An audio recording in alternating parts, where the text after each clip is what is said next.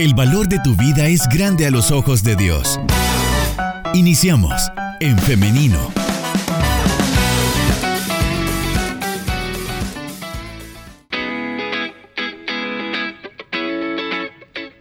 Dos minutos nada más nos separan de las 10 de la mañana. Bienvenidos a quienes se están conectando a través de nuestro Facebook Live, a través de nuestra plataforma en Facebook en Femenino SV. También quiero saludar a las personas que se están comunicando con nosotros a través del WhatsApp 7856. 9496. Estos son los medios por los cuales usted puede estar participando de la entrevista, de la conversación de esta mañana. Hoy estaremos conversando acerca de cómo tener eh, comunión con Dios. Y este tema tan importante, tan necesario, vamos a estarlo discutiendo, conversando con el pastor Melqui Cornejo, a quien ya tenemos acá en cabina con nosotros. Y le damos la bienvenida en esta mañana. Adelante, pastor, ¿cómo está? Dios me los bendiga, gracias a Dios muy bien, muy contento de poder compartir este espacio saludando a toda la audiencia que ya está pendiente y pues ansioso de poder tocar este tema tan interesante. Así es, muy interesante este tema y es que la comunión con Dios, pastor, es una necesidad profunda, necesidad que tenemos todos los seres humanos, aún, eh, aunque así lo reconozcamos o no, y a veces por diferentes situaciones de la vida, se nos complica, se nos hace difícil y es por eso que hoy vamos a estar hablando de este tema. Para empezar, empezamos por lo básico, porque cuando escuchamos comunión con Dios a veces eh, tendemos a eh, abrumarnos con este tema, ¿no? Pero ¿qué es la comunión con Dios? Bueno, para poder arrancar y poder hacer esta, eh, responder a la pregunta, me gustaría leer un pasaje de la Biblia en primer, Primera de Corintios capítulo 1 versículo 9 que dice, fiel es Dios, por el cual fuisteis llamados a la comunión con su Hijo Jesucristo nuestro Señor. La palabra comunión es muy importante comprenderla porque así vamos a entender a lo que nos referimos. Y la palabra en griego que aparece ahí es koinonía. Y la koinonía lo que significa eh, es precisamente es participar de lo común, es de tener participación e, en. En este caso, cuando hablamos eh, de comunión, que es la palabra que se ocupa en español para traducir coinonía, también hablamos eh, de un, de un participar de, de una asociación. Entonces, para simplificarlo, podemos decir que eh, tener, una tener una comunión con Dios habla de tener una relación de compañerismo, de asocio, de colaboración con Dios. Decir, hablamos de una amistad basada en lo común. Entonces eso es de alguna forma tratando de simplificar lo que significa tener comunión con Dios. Yo tengo en común con Dios. Yo participo de lo común con Dios. Entonces, y ahí podríamos decirlo en palabras, eh, como lo digo, más simplificadas, o digamos para un adolescente, por ejemplo, a un joven, entenderíamos pues es tener una amistad con Dios, un asocio. Bien, me gusta esto ya simplificado, ser amigos de Dios. y es, que esto nos pone en una situación mucho más libre, lo considero yo, pastor, de decir, yo puedo tener esta comunicación directa con Dios, ¿no? Entonces esto me parece que sobre todo para los jóvenes, para los adolescentes, esto es muy importante. Pero hoy quisiera que habláramos también un poco acerca de por qué la comunión con Dios a veces se vuelve un poco difícil, no por eh, Dios o por algo externo, sino con nosotros mismos. Definitivamente hay obstáculos que pueden haber en las personas que les eviten tener una comunión, tener un asocio, tener una relación con Dios. Y podríamos hacer varias clasificaciones de aquellos, de aquellos problemas o obstáculos que nos, que nos impiden desarrollar esa comunión. Y puedo mencionar dos, ¿verdad? Están aquellos obstáculos internos, es decir, cuando la persona no tiene una estabilidad emocional como tal y hay problemas dentro de su propia cosmovisión de vida, se le hace difícil poder entender el hecho de tener una comunión con Dios, porque muchas personas se han desarrollado a lo largo de, de su vida, en cada periodo de crecimiento, la niñez, la adolescencia y posteriormente la adultez, con una concepción errada de lo que es, de lo que es tener comunión con alguien, ¿verdad? En sus familias no han tenido una comunión verdadera.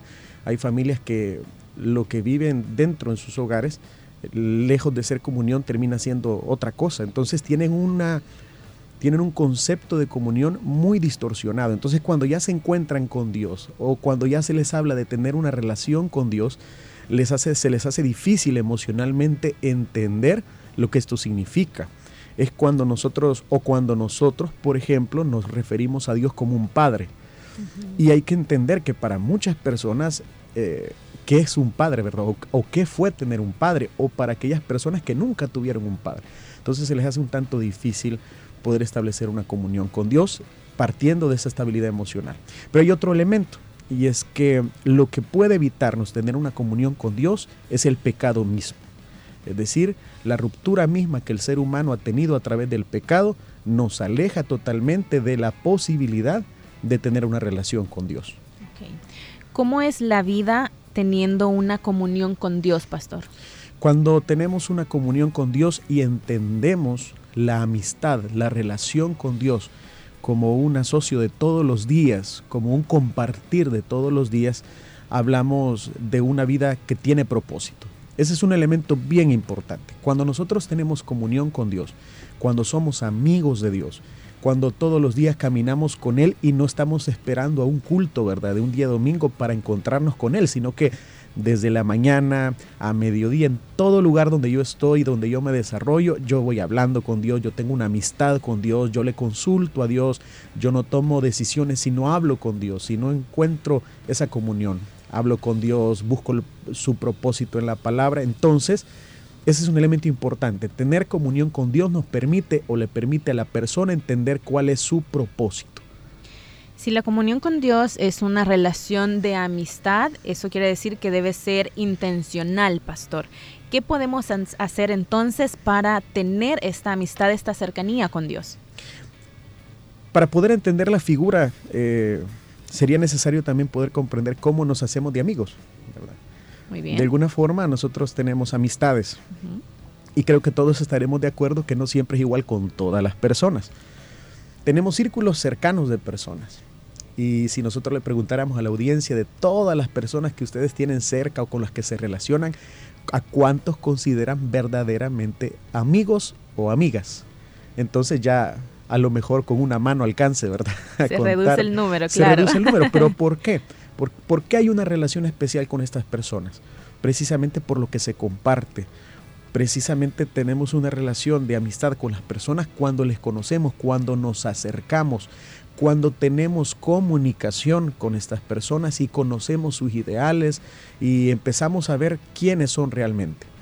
Lo mismo pasa, es decir, nosotros cuando nos acercamos a Dios, nos acercamos porque queremos conocerle, fuera del marco de, los aspectos ritualistas o religiosos, lo que queremos es entender lo que Dios quiere para nosotros y eso lo vamos a lograr cuando nos acercamos a Él.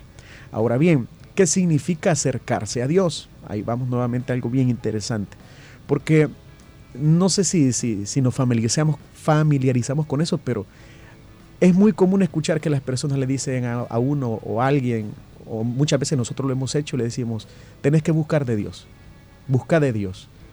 Ah, no, estás mal, busca de Dios. Pero ¿qué significa buscar de Dios? ¿Significa solamente ir a la iglesia eh, o asistir a un culto? ¿Significa qué significa en sí buscar a Dios? Entonces ahí, ahí viene esa intencionalidad de la, que, de la que usted hablaba y es el hecho de que podamos buscar a Dios, pero no eh, en un aspecto parcial o simple o para cumplir una, cuota, sino que busquemos a Dios todos los días de corazón, que sea desde nuestra propia honestidad que le digamos, Dios, yo quiero conocerte. O sea, yo quiero tener una relación contigo que no se base solamente en lo que yo tengo que cumplir o en lo que yo tengo que hacer, sino que quiero tener una relación contigo por lo que tú puedes hacer en mí, por lo que yo puedo sentir, por lo que yo puedo hacer todos los días. Entonces, hay que acercarnos a Dios. O sea, hacer una amistad con Dios es algo que depende de nuestra sinceridad, de nuestra honestidad y de la forma en la que nosotros busquemos esa amistad.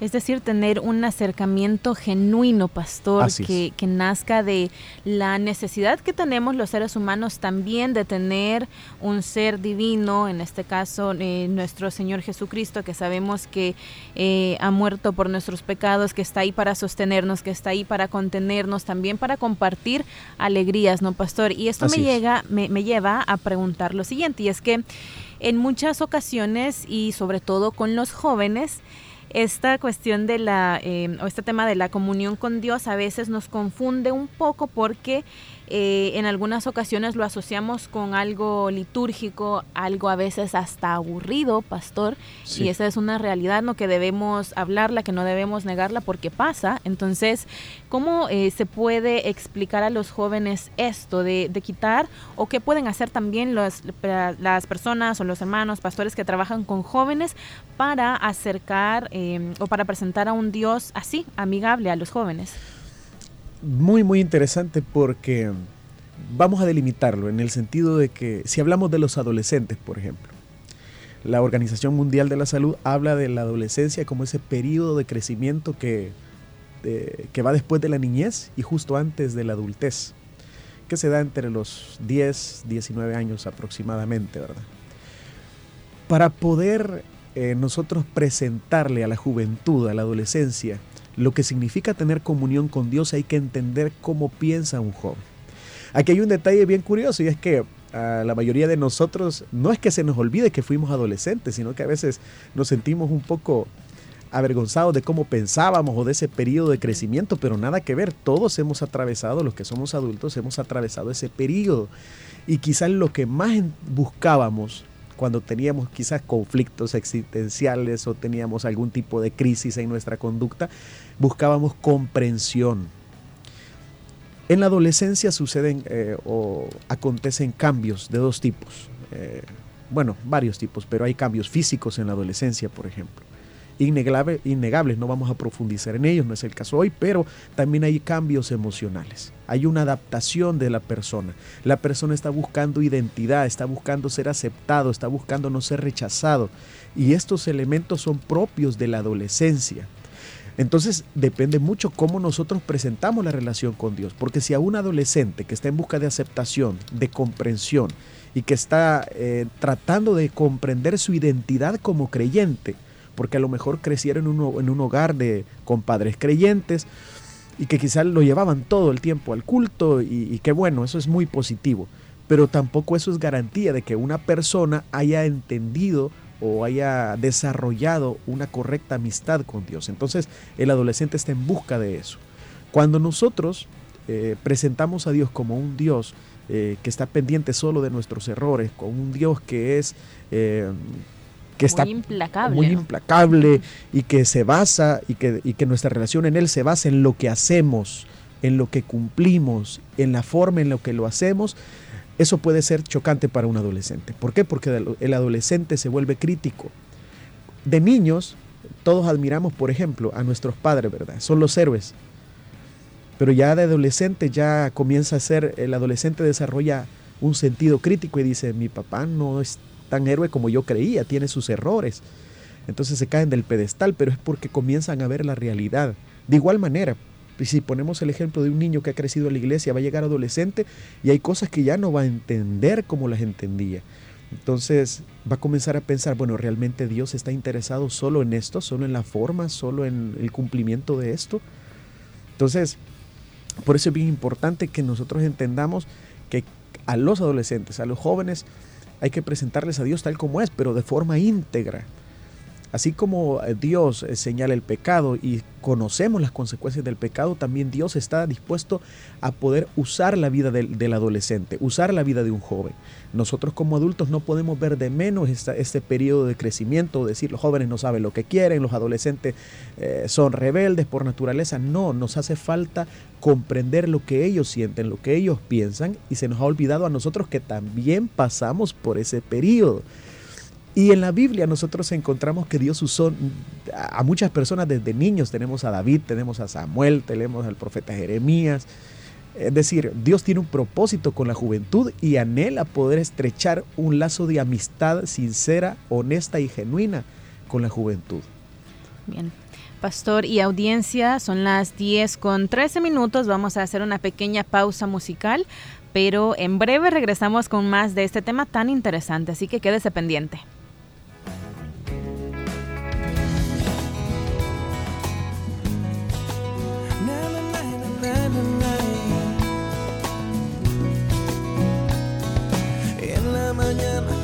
Despierto sueño contigo con ojos abiertos, en silencio vuelvo a sonreír.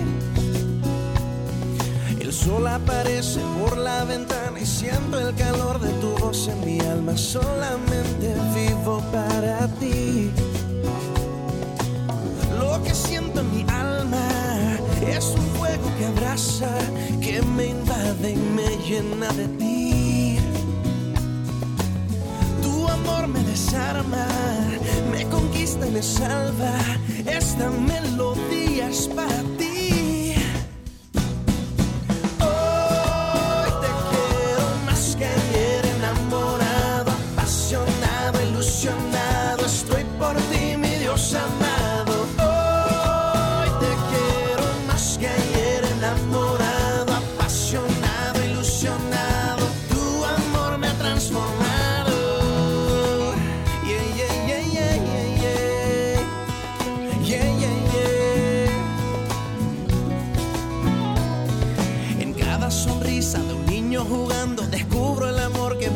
Voy cantando, solo tú me haces sentir así.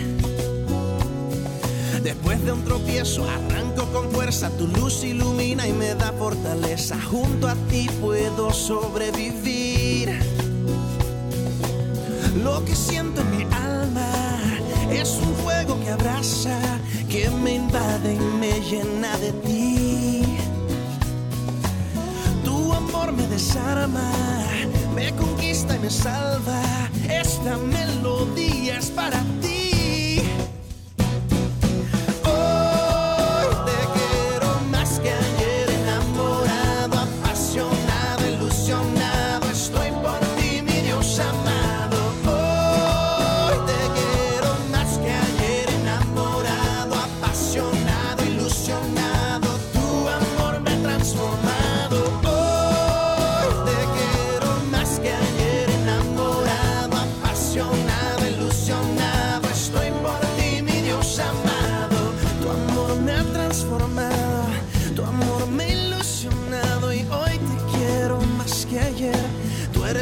De ser. Tu amor me ha transformado, tu amor me ha ilusionado y hoy te quiero más que ayer. Tú eres mi razón de ser.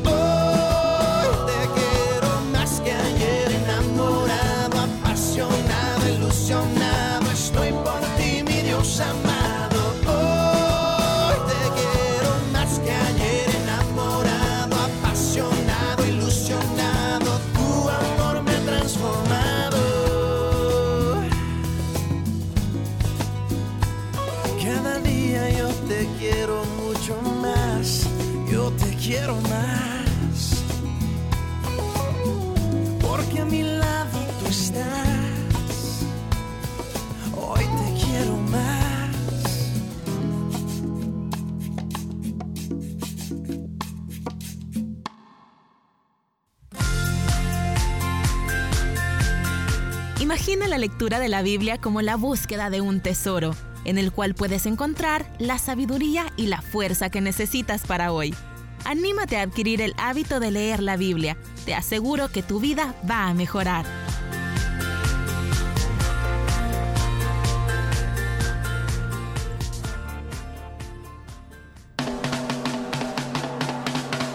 SoundCloud. Esta tertulia la puedes volver a escuchar ingresando a En Femenino SB.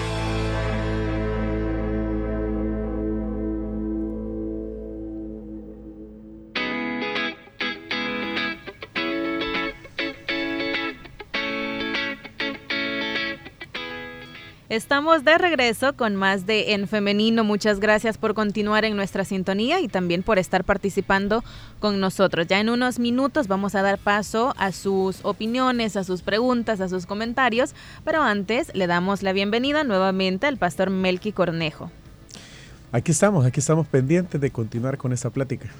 Bien, muy interesante, por cierto, nuestra audiencia por ahí nos está diciendo que está disfrutando mucho de esta conversación. Pastor, antes de la pausa hablábamos de, eh, usted hablaba de presentar el Evangelio de forma integral. Entonces yo quisiera preguntarle algo. ¿Es positivo que se presenten otros aspectos del Evangelio que mm, han sido abandonados por mucho tiempo por la iglesia evangélica, no me refiero solamente a Elim, sino a la iglesia en general, ¿no? Eh, aspectos como la justicia, la denuncia de las injusticias, es positivo, abona esto, sobre todo con los jóvenes, ¿no? Abona esto a que tengan una comunión o una cercanía con Dios. Sí, por supuesto. De hecho, aquí hay otro elemento, ¿verdad? Y analizando, por ejemplo, a los jóvenes, los jóvenes tienen una característica, son muy sinceros, muy, muy sinceros. Y esa es una característica positiva de la adolescencia o de la preadolescencia, adolescencia y juventud. A uno de adulto le cuesta, le cuesta expresar lo que realmente siente, pero en la experiencia que he tenido platicando con varios adolescentes y jóvenes, ellos no tienen pena de preguntar lo que sea. Entonces dice, pastor, ¿y esto por qué? ¿Y esto por qué otro? Entonces, pero eso es muy positivo porque buscan respuestas. ¿Y qué pasa si la iglesia no tiene las respuestas para lo que sucede a nivel social, a nivel económico, a nivel político? Entonces nosotros no debemos subestimar a la juventud y pensar que no van a comprender o que no son temas que les corresponden, que mejor ellos tienen que buscar otro tipo de temas. No, yo creo que ahí viene otro elemento que nos permite tener comunión con Dios, es entender el propósito de Dios a través de su palabra. Y la lectura de la Biblia, el estudio de la escritura, no debe ser tan lineal o únicamente centrado en la vida devocional, porque a veces también tenemos, entendemos tener comunión con Dios como solo un aspecto devocional. Y tener comunión con Dios, como lo hablábamos al principio, significa compartir, ser copartícipe de qué? De los valores del reino de Dios. Ser copartícipe del amor, del perdón, pero también de la justicia. Entonces, si nosotros logramos poder enseñar la escritura y presentar el Evangelio de forma integral desde la niñez, los niños, jóvenes, preadolescentes, adolescentes y por ende adultos, las personas van a tener una, comprensión mayor de lo que eso significa y se dejarán de escandalizar por algunas opiniones, se van a dejar de escandalizar porque la iglesia se pronunció en este sentido político o porque señaló un aspecto de injusticia, sino que ellos mismos van a comprender que esto es parte de, entonces, definitivamente presentar el Evangelio de forma integral, es decir, entendiendo la realidad en todos sus aspectos, colabora para que la persona entienda su comunión con Dios, no solo desde el aspecto devocional, sino esa comunión con Dios del día a día. Bien, pastor, vamos ahora a dar paso a los comentarios y participación de nuestra audiencia a través de nuestro WhatsApp. Nos dicen por acá saludos y bendiciones ahí en cabina. Yo quiero preguntar algo y es que muchas veces y sobre todo ahora en este tiempo en el que tenemos mucha influencia por redes sociales, por internet, y es que hay muchos jóvenes que tienen dudas. Quisiera preguntarle al pastor, ¿qué pasa cuando se tiene dudas? ¿Esto es algo que eh, desagrada al Señor? ¿Es este un pecado? No, definitivamente no. Eh, es bien interesante porque, por ejemplo, eh, en el tema filosófico, la sospecha es el principio del, pensar, es decir, tener dudas o tener inquietudes es normal. ¿Y qué es lo mejor que debe hacerse cuando se tienen dudas? Bueno, buscar la respuesta. Es que la duda misma nos hace buscar respuestas. Y eh, cuando nosotros tenemos una comunión con Dios, tarde o temprano encontraremos esa respuesta. Entonces definitivamente no. Hay personas que eh, piensan que tener dudas o que en algún momento eh, vengan algún, algún tipo de crisis, ¿verdad? Que nos, eh, existencial o qué sé yo, que nos hagan dudar. Hablemos directo, dudar de Dios, dudar de su presencia, dudar de lo que Él hace. Entonces uno podría pensar estoy en pecado, pero es un proceso muy humano, somos seres humanos. Y aún como creyentes en algún momento vamos a experimentar algún tipo de crisis. Pero no, definitivamente no es pecado, no está mal, pero sí la duda debe conducirnos a la búsqueda de la verdad, a la búsqueda de una respuesta. Y es así como deberíamos canalizar este tipo de pensamientos. Entonces, no. Y yo creo que no hay nadie que, que, que en algún momento diga yo no tengo dudas de nada, ¿verdad? O nunca he dudado. Yo creo que todos pasamos este proceso. La clave es cómo canalizamos estas dudas. Claro, tenemos también otra participación en nuestro WhatsApp. Nos dicen por acá, Creo que el problema es que en muchas ocasiones en las iglesias se nos dice que se busca a Dios solamente en la iglesia, se busca a Dios y se encuentra a Dios solamente leyendo la Biblia, yendo a los cultos u orando. Eso es lo que nos comentan a través de nuestro WhatsApp. ¿Qué podemos decir respecto a esto, pastor? Aquí hay un elemento de que hay que comprender algo, ¿verdad? Eh, cuando nosotros hablamos de buscar a Dios de forma integral y que no está enmarcado en un aspecto religioso o cúltico, tampoco estamos dejando de lado que el hecho de la oración, el congregarnos, el leer la escritura, esa es parte fundamental. Lo que sucede es que a veces y esto pasa a veces con la juventud, se enseña incluso hasta como un castigo, ¿verdad? Decir, te voy a poner, a, si te portas mal, te voy a poner a leer cinco capítulos. O sea, qué gusto se le va a encontrar. Entonces, si las personas asisten a una iglesia solo por cumplir una cuota, por obligación, leen la Biblia a manera de ni modo, tengo que leerla porque se supone que soy creyente, ¿verdad? O tengo que cumplir con esto, o, ah, se me olvidó orar, voy a orar porque se me olvidó. Entonces, obviamente esto no va a tener trascendencia en la persona.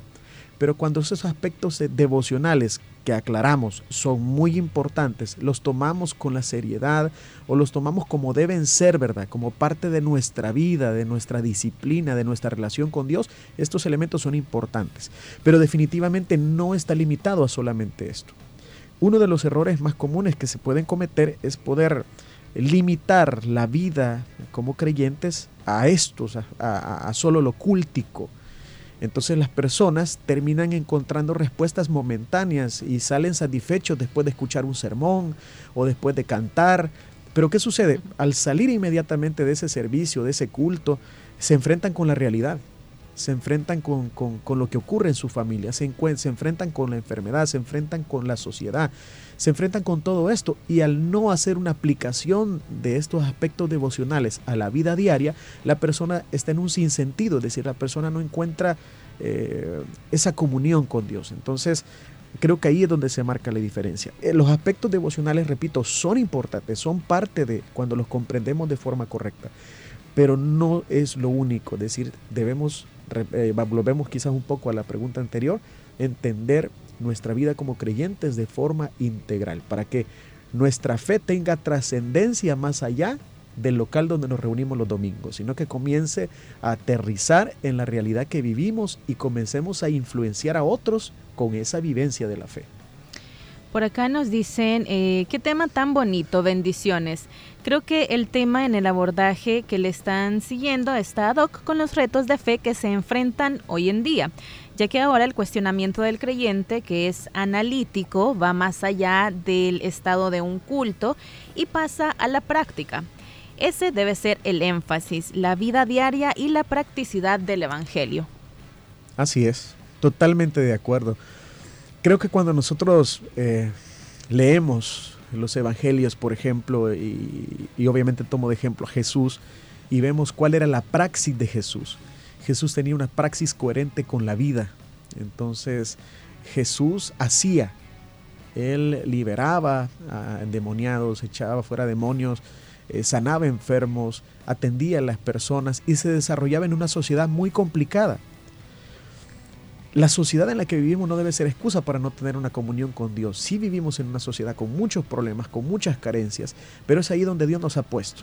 Entonces, cuando ponemos los pies sobre la tierra en nuestros diferentes contextos, comenzamos a ver que la comunión que tenemos con Dios tiene un efecto, tal como, como, como lo menciona la persona en su opinión, tiene un efecto en la vida diaria. Las personas hoy tienen un sentido más crítico de lo que se dice, es decir, Nadie puede darse el lujo de decir cualquier cosa o de ocupar la Biblia para justificar ideas personales o culturales o, eh, este tipo de cosas. Las personas están buscando lo que la palabra realmente dice para la realidad de hoy. También nos comentan por acá, pastor, es una pregunta también. Ok. Entonces, podemos decir que ahora los pastores, los que trabajan con jóvenes sobre todo, tienen que estar más preparados Sí, definitivamente creo que en todas las áreas, ¿verdad? O sea, tanto los que trabajamos con niños, jóvenes, adolescentes, adultos, incluso personas de la tercera edad, debemos prepararnos en muchos aspectos. Primero, eh, no debería estar de más el hecho de conocer el desarrollo humano, por ejemplo, leer, eh, entender el comportamiento humano en todas sus etapas. Eso es un elemento importante. La mayoría de pastores que se relacionan con la juventud han logrado tener una conexión porque los comprenden, porque tratan de ponerse en sus zapatos. Entonces eso implica que ellos tienen una idea más amplia de lo que la juventud espera, de las expectativas que tienen los jóvenes, por ejemplo, de la misma iglesia. Porque los jóvenes no, están esperando que la iglesia haga eh, algo demasiado entretenido o que sea, qué sé yo, algo muy vistoso. La mayoría de juventud, a, a los jóvenes lo que les interesa de las iglesias o de los creyentes, es la coherencia entre lo que se dice y hace. O sea, porque lo más atractivo es eso.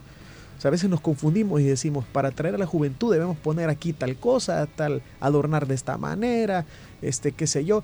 Y no es que eso esté mal, ¿verdad? Pero realmente en su esencia la juventud busca esa coherencia que hay entre lo que se dice, creer y lo que se hace. Y creo que hoy en día todos aquellos que servimos en alguna área del ministerio, ya sea con jóvenes, niños, adultos, tenemos a la mano mucho material para poder estudiar, para poder prepararnos, para poder aprender más de la escritura, para poder aprender de todos los aspectos de la vida, porque todo nos corresponde. Es decir, y si no lo, lo, lo delimitamos al ministerio, qué importante es que leamos de todo, mis amados hermanos, hermanas que nos escuchan, eh, aquellos que ejercen el liderazgo con jóvenes, es necesario conocer de todo, porque en algún momento estos jóvenes que van a desarrollar una confianza con nosotros nos van a preguntar, van a buscar solventar sus dudas.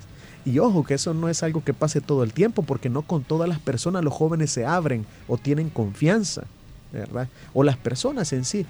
Ese es un gran privilegio, pastor. Sí, exactamente. Y hay que saber aprovechar porque puede ser contraproducente cuando no estamos preparados para responder a aquellos jóvenes o aquellas personas que están buscando una, una solución. Cuando nosotros no estamos preparados, tenemos muchas limitaciones para poder hacer esa, la obra de Dios. Saludamos ahora a las personas que están participando a través de nuestro Facebook Live.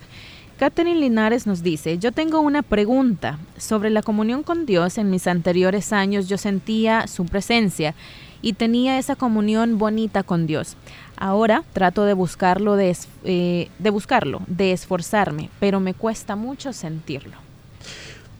Hay varios factores que pueden, pueden ser importantes en la respuesta a nuestra hermana. Y es que la vida misma nos va enfrentando a distintas circunstancias, ¿verdad? Probablemente hace tiempo ella tenía otras circunstancias, ella estaba viviendo otra etapa o a lo mejor atravesando otras, otros, otros eventos en su vida que le permitían tener una comunión, como ella lo menciona, más cercana. A lo mejor Dios en esta nueva etapa, porque desconocemos los aspectos que hoy está viviendo nuestra hermana, desconocemos eh, qué situaciones están eh, poniéndose frente a ella o qué retos está enfrentando. Y es claro que en algún momento podemos debilitar en esa comunión o podemos estar sintiéndonos débiles, ¿verdad? O decir, siento que ya no es la misma relación. Entonces, esto nos tiene que llevar a nosotros a hacer algo, nos tiene que llevar a poder entender y decirle, Señor, si yo he dejado de sentir que tengo esa comunión o he dejado de sentir pasión al buscar tu rostro en la oración o en, nuestra, o en mi vida, ¿qué es lo que tú quieres de mí? Entonces probablemente Dios quiere que nuestra relación con Él vaya evolucionando con respecto a las etapas que vamos atravesando. Es que no dejamos de madurar nunca, no dejamos de aprender nunca. Entonces, de repente, y lo digo de forma personal, por experiencia personal, cuando me he encontrado en alguna crisis, en lugar de, de quedarme ahí, yo digo, Señor, algo quieres de mí.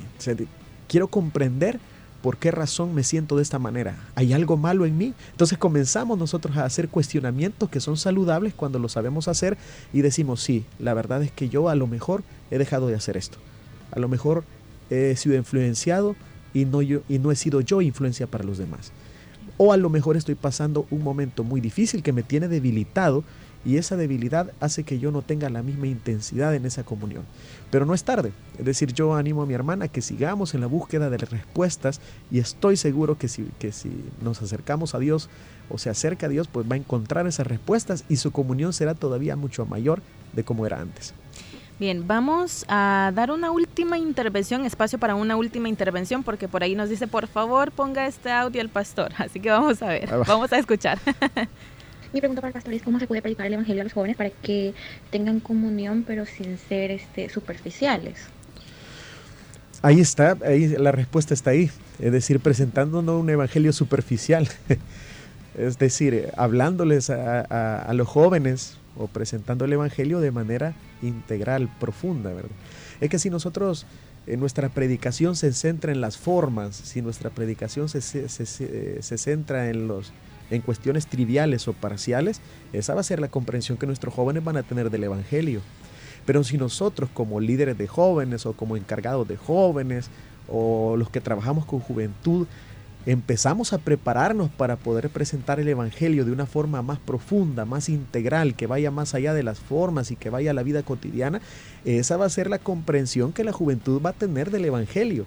Y eso es maravilloso porque ellos cuando ya sean adultos entenderán eso y lo transmitirán a sus hijos, lo transmitirán a, sus propias, a sus propias familias. Y todo eso es precisamente ganancia para el reino de Dios porque eh, la sociedad misma es influenciada por, por ese evangelio que es integral. Muy bien, pastor, muchas gracias por estas respuestas, muchas gracias por hacer el espacio de acompañarnos en esta mañana. Hemos llegado al final de esta entrevista, pero como le digo, estamos muy agradecidos porque nos haya acompañado. Gracias a ustedes por tomarnos en cuenta y pues eh, siempre disfrutamos este tipo de espacios de hablar que aquello, de aquello que nos apasiona. Bien, gracias nuevamente, pastor. Le deseamos un feliz día. Gracias igual para todos. Bendiciones. Y ahora también yo quiero agradecer a nuestra audiencia que ha estado participando, que ha estado pendiente de nuestro programa. Siempre, siempre lo digo y siempre se lo voy a recordar. Son ustedes, son sus comentarios, sus, participaciones las que enriquecen nuestro programa. Ahora quiero hacerle una invitación y es para el día de mañana, si así Dios lo permite, para que nos encontremos nuevamente en este espacio. 9.30 en punto es su cita con En Femenino a través del 100.5 Y también a través del Facebook Live. Ahí estamos también pendientes. Puede darle like a En Femenino SV, así nos encuentra en Facebook y ahí estar pendientes de nuestras, eh, de nuestras transmisiones en vivo. Llegamos hasta acá entonces, pero nos escuchamos y nos vemos también mañana, si así Dios lo permite. Así que que tengan un feliz día. Construye tu vida con pensamiento propio. Hasta la próxima.